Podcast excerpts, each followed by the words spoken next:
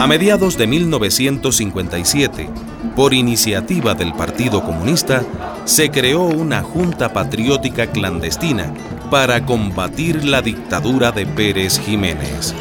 Ahí estaban unidos todos los partidos, los adecos y los copellanos, los de Jóbito Villalba y los comunistas. Ahora sí, camaradas. Ahora ese desgraciado se cae porque se cae. Ajá, pero hay que seguir fabricando bombas, camaradas, porque en este país todo es posible. Todo puede pasar en la política de Venezuela. Argelia Laya. Tremenda mujer, vale.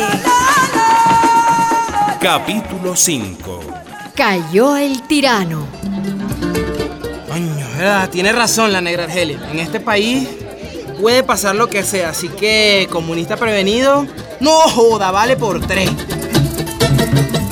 Y lo que pasó fue que en noviembre de ese año, Pérez Jiménez anunció su intención de reelegirse a través de un referéndum popular. Popular, ese cabeza de machete es un descarado. ¿Quién va a estarle creyendo ese fraude al desgraciado ese? La Junta Patriótica rechazó el referéndum en una carta dirigida a las Fuerzas Armadas. Es que Pérez Jiménez está en 3 y 2 y en el noveno inning. Está jodido y quiere comprar a Empire. No, así no se vale. Rebélense de una vez, carajo, militares culiyúos. Están agarrando presos a los estudiantes. A medio mundo lo están metiendo en la cana. No puede ser. Bueno, escúchenme aquí, camaradas. Hay que mover a las mujeres. Formemos el comité femenino de la Junta Patriótica. Yo me meto en eso, yo misma lo organizo. Paro general. En diciembre no se comen ayacas, o yo. Paro general, Paro general, paro, paro.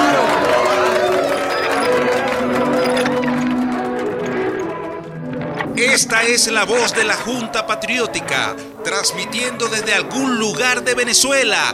A la huelga, compañeros el pueblo junto con el ejército, vamos a derrocar la dictadura. Soldado, tú eres pueblo, no obedezcas a las órdenes de tus superiores. Nos acaban de informar, atención, nos acaban de informar que ha sido detenido el general Hugo Fuentes. ¿Dónde se agarra esa radio, camarada? ¿Quién sacó eso? Aquí mismo, mira. Se oye mal, pero se oye. Y bien mal que se oye. Una emisora clandestina comenzó a sonar en Caracas.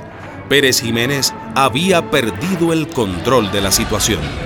La Junta Patriótica aceleró los preparativos para la huelga general.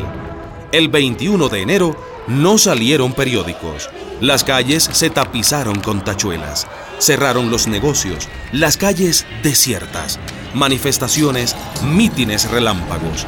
Varios autobuses fueron incendiados en el centro de la ciudad. La Guardia Nacional ametralló a los activistas y a los estudiantes. Ya se contaban más de 200 muertos y miles de heridos. El gobierno decretó el toque de queda. El gobierno garantiza la paz, el orden y la estabilidad institucional como factores indispensables para que el trabajo pueda rendir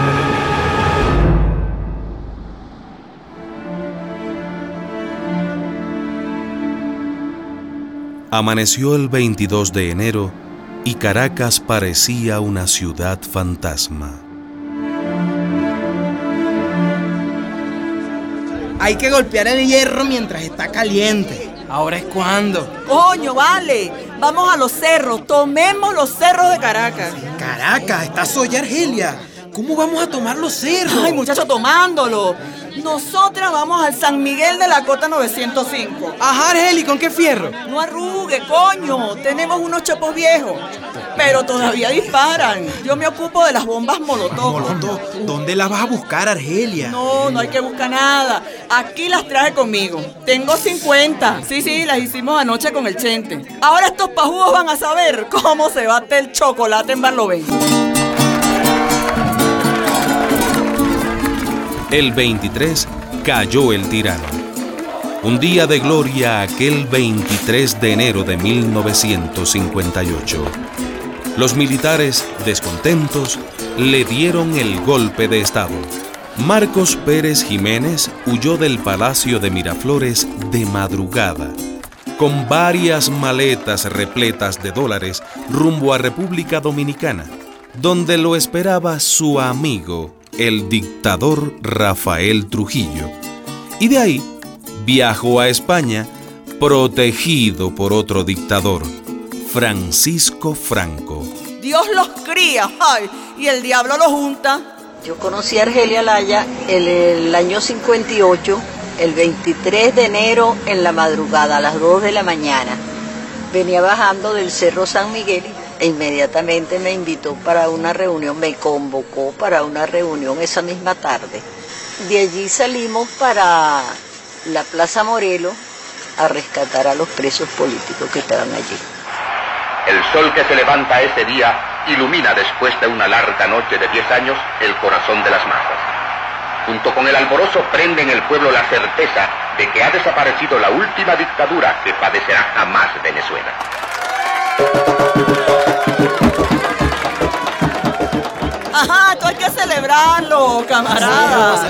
Eso sí, primero a rezar por los muertos. Y luego, ¡ah! Repica los tambores. Porque ese coño de madre ya se largó. ¡Alabado sea Dios!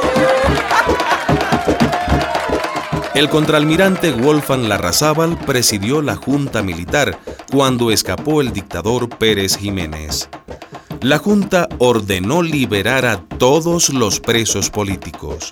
Los exiliados pudieron regresar.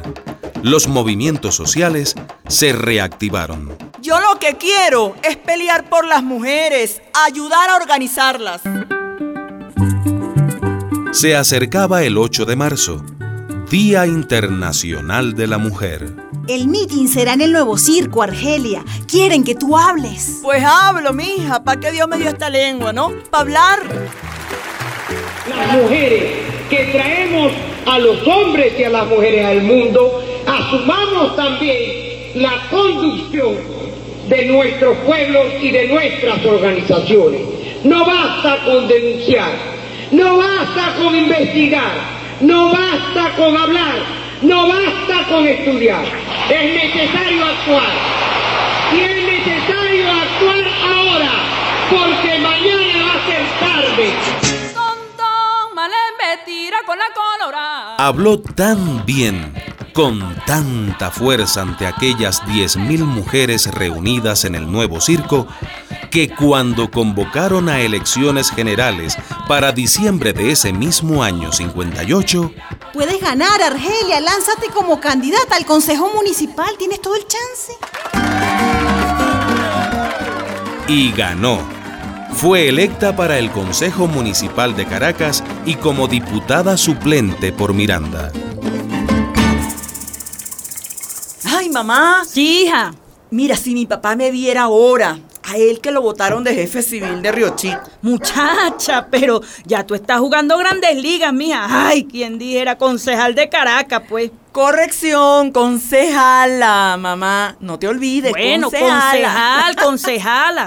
concejala. Pero la presidencia de la República la ganó Rómulo Betancourt, fundador de Acción Democrática, que se las daba de socialdemócrata. Y entre los adecos de Betancourt y los copellanos de Rafael Caldera, gobernaron Venezuela por décadas con el famoso Pacto de Punto Fijo. Primero yo, después tú. Ahora me toca a mí, después te toca a ti. Que manguango, así cualquiera. Al Partido Comunista lo dejaron fuera de esa repartija del poder y hasta lo persiguieron. Aquí Radio Rebelde. En enero de 1959 triunfó la Revolución cubana. En ese mismo año, 1959, en noviembre, se celebró el primer Congreso Latinoamericano de Mujeres. 524 delegadas de 143 países se dieron cita en Santiago de Chile. La guerrillera Vilma Espín encabezaba la delegación cubana. Es con profunda emoción que las mujeres cubanas venimos a reunirnos con nuestras hermanas de América nuestras hermanas en idioma, en costumbres, pero sobre todo nuestras hermanas en el dolor de la explotación sin límites, en el sufrimiento del hambre y la miseria, en la infinita desolación de la ignorancia.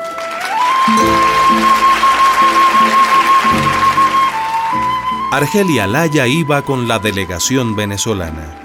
Se conmovió escuchando a las compañeras de Cuba y de tantos países hermanos. Si Cuba, una islita, puede hacer una revolución en las mismas narices del imperio, ¿por qué no podemos hacerlo aquí? Ah, en Venezuela, la tierra de Simón Bolívar.